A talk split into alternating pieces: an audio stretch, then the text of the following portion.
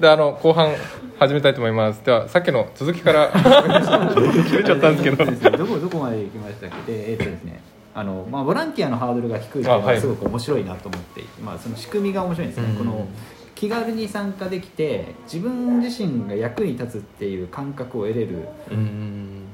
えっと、ボランティアってもっと多くの人が経験すると、まあ、自分でも人の役に立つんだっていう実感が得やすいんですね、でそうするとあのやボランティアしてる側もすごく自己肯定感が上がりますし、すごいいい活動だなっていうのを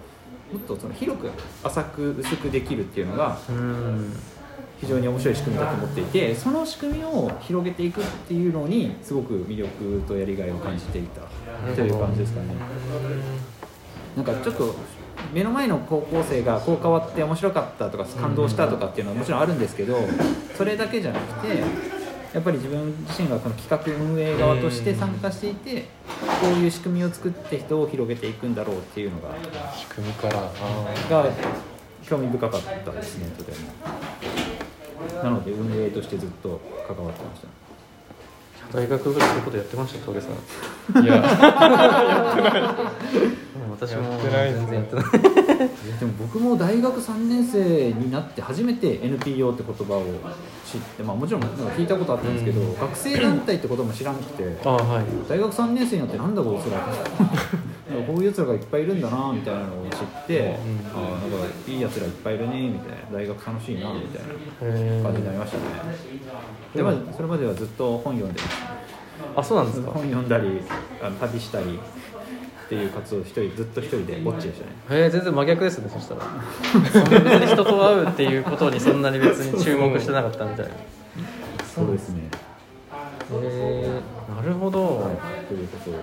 普段やってます。普段やってます今もやってます、ありがとうございます、はい。じゃあちょっと、はいまあ、今のお仕事にうん。ちょっと近い話になってくるかもしれないんですけど、はい。小川さんにとってはい。の就職とかはい。キャリア感みたいなのって、はい。まあ、い今はどんな感じでこう捉えて学生さんたちと触れ合ったりして？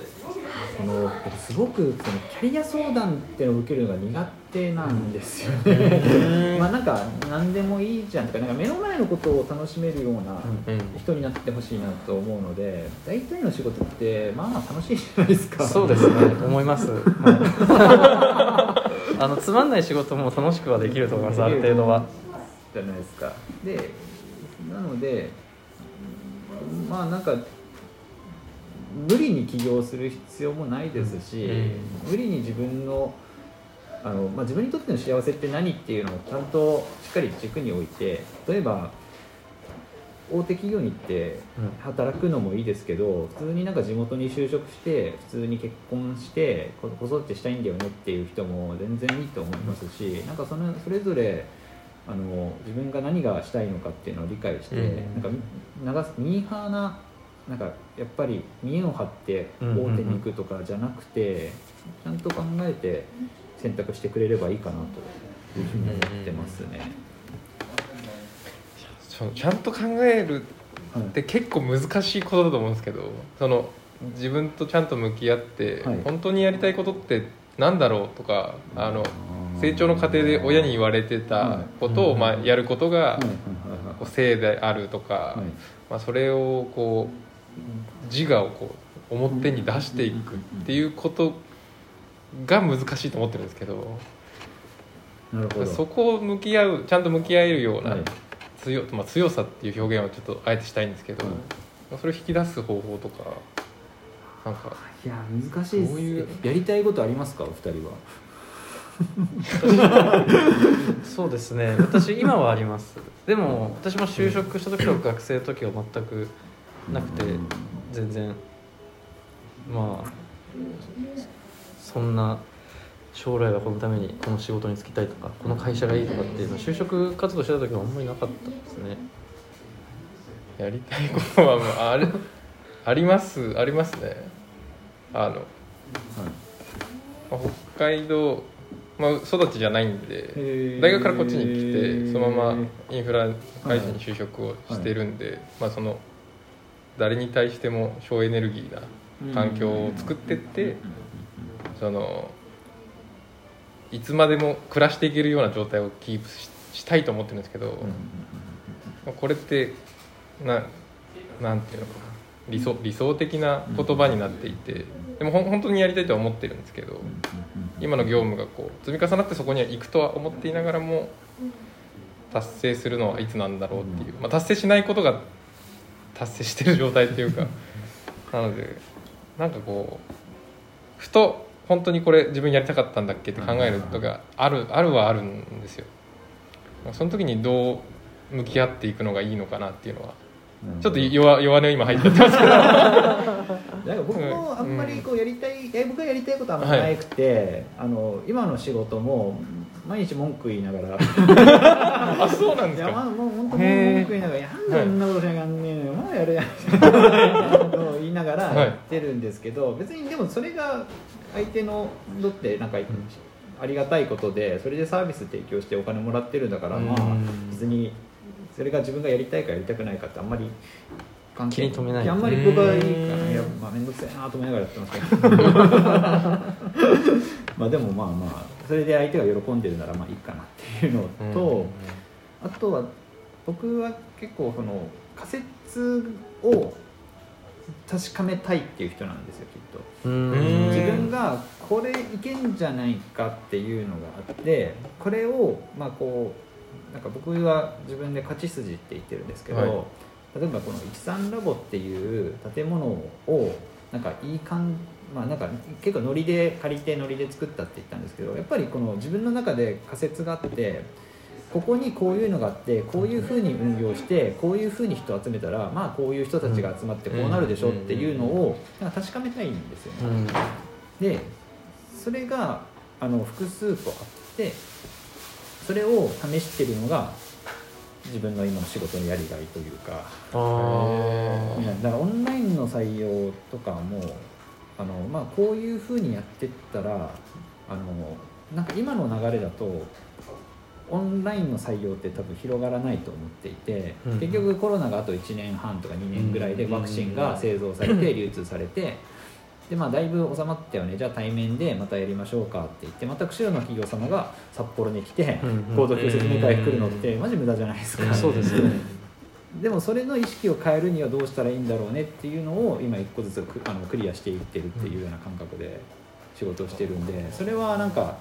成功するかはしないかはまあ僕の仮説が正しいかどうかのなんか答え合わせになるので,、仮説ねでそれをなんか こなしてるのが楽しいっうんていう感じですね。妄想家。もうそうかいやなんかちょっと分かる気が今の話を聞いてちょっと分かるところがあるというか、まあ、なんかちょっと SE ってちょっとそういう感じにありません？まあその時そういう仕事をしたらしたか分かんないですけどなんかこう想像して仮説を立てて、うんまあ、トライアンドエラーで検証していくみたいな。まあ、そうですね。なんかそれに近いのかな。なんか僕の一つ職人というか、うん。オタクというかなんかそっちに近いんですよ。なんか自分でカチャカチャやっててエクセルとかスプレッドシート触ってるのが一番楽しい。これこれこうやったらめっちゃ楽にできないとかプロジェクト管理ってこうやったらめっちゃ便利じゃないとか新しいツールできて、これってこうやってこうやってこうやったらみんなこう楽にできるんじゃないとかっていうのを、自分の中で考えてそれをなんかやっていってやってみてうまくいったいかなかっただけが楽しい。っていう感じなんですよね。ちょっと分かるへえ という感じで日々仕事文句言いながら仕事してます。最後ちょっと時間あんまりないんですけど、はい。その今のちょっと質問にまあかっこつけてもう一個聞きたいのがあの私も若い時そうだったんですけど学生さんでよく多いのがその、就職する時にあたって自分のやりたいことを見つけるっていうのってちょっとこうよく言われるじゃないですかはいはいはい周りから。でそれがまあ正しい路線だと思っていて何かこう見つける何かが見つかるって思っている学生さんとか多いと思うんですけど、はい。そういう見つかっていない子に対してって、はい。まあ、どんな感じでお話ししたりとか？あまあでもあれですね。なんかやりたいって子がある子はまあ勝手にやったらいいと思うんですけどやりたいのがない子はやっぱプロジェクトに巻き込んであげるのが一番いいかなと思ってうますね、ん。それは自分が持ってるプロジェクトです、うん。うん。うん。なんか、まあ、いろんな外部にこの変な大人がいて変な、まあ、エエゾノワもそうだと思うんですけどエゾノワみたいな活人たちがこんな活動してるからちょっと運営手伝ってみたらとかっていうふうに投げてそこでなんかいろんな人と出会ってこの人こんなことやってるんだっていうのを、うん。その自分のこの選択肢が増えるわけじゃないですか。はい。で僕もいろいろ持ってるのではい。あのプロジェクトを。でそのプロジェクトになんか興味なさそうだけど無理やりちょっと前こう言って言ってよしやるぞって打ち合わせ行ってくるぞって言って無理やり巻き込んでそこでコミュニケーションを取って、うん。これ楽しかった楽しくなかったの子が楽しくなかったっていうのを聞いてあー。へえ深掘ってあげるのがいいのかなと思いますね。もうもろに裸でこう視野を広げさせるっていう、そうですね。やっぱりやんないと分かんなくやんないいなですか？と分かんないと思います。あのあと1分。あはい。さんのノートにも書いてあったと思うんですけどあのまあドラッカーにも確か言ってますけどまあ就職なんてすごろくと同じで、最初は本当うん。まあそうですね。みたいなもんだからいくらやりたいこと見つけたって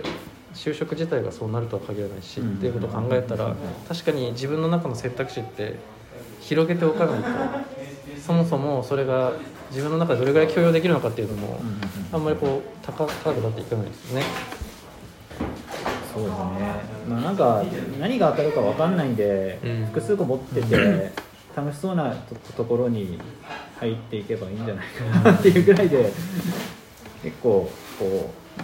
う流れに身を任せてその瞬間その瞬間を楽しめる力があれば幸せなんじゃないかなっていうふうに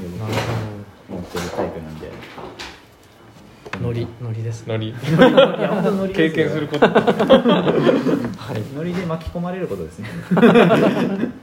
はい、ありがとうございました。じゃあこの後このままアフタートークいっちゃいましょう。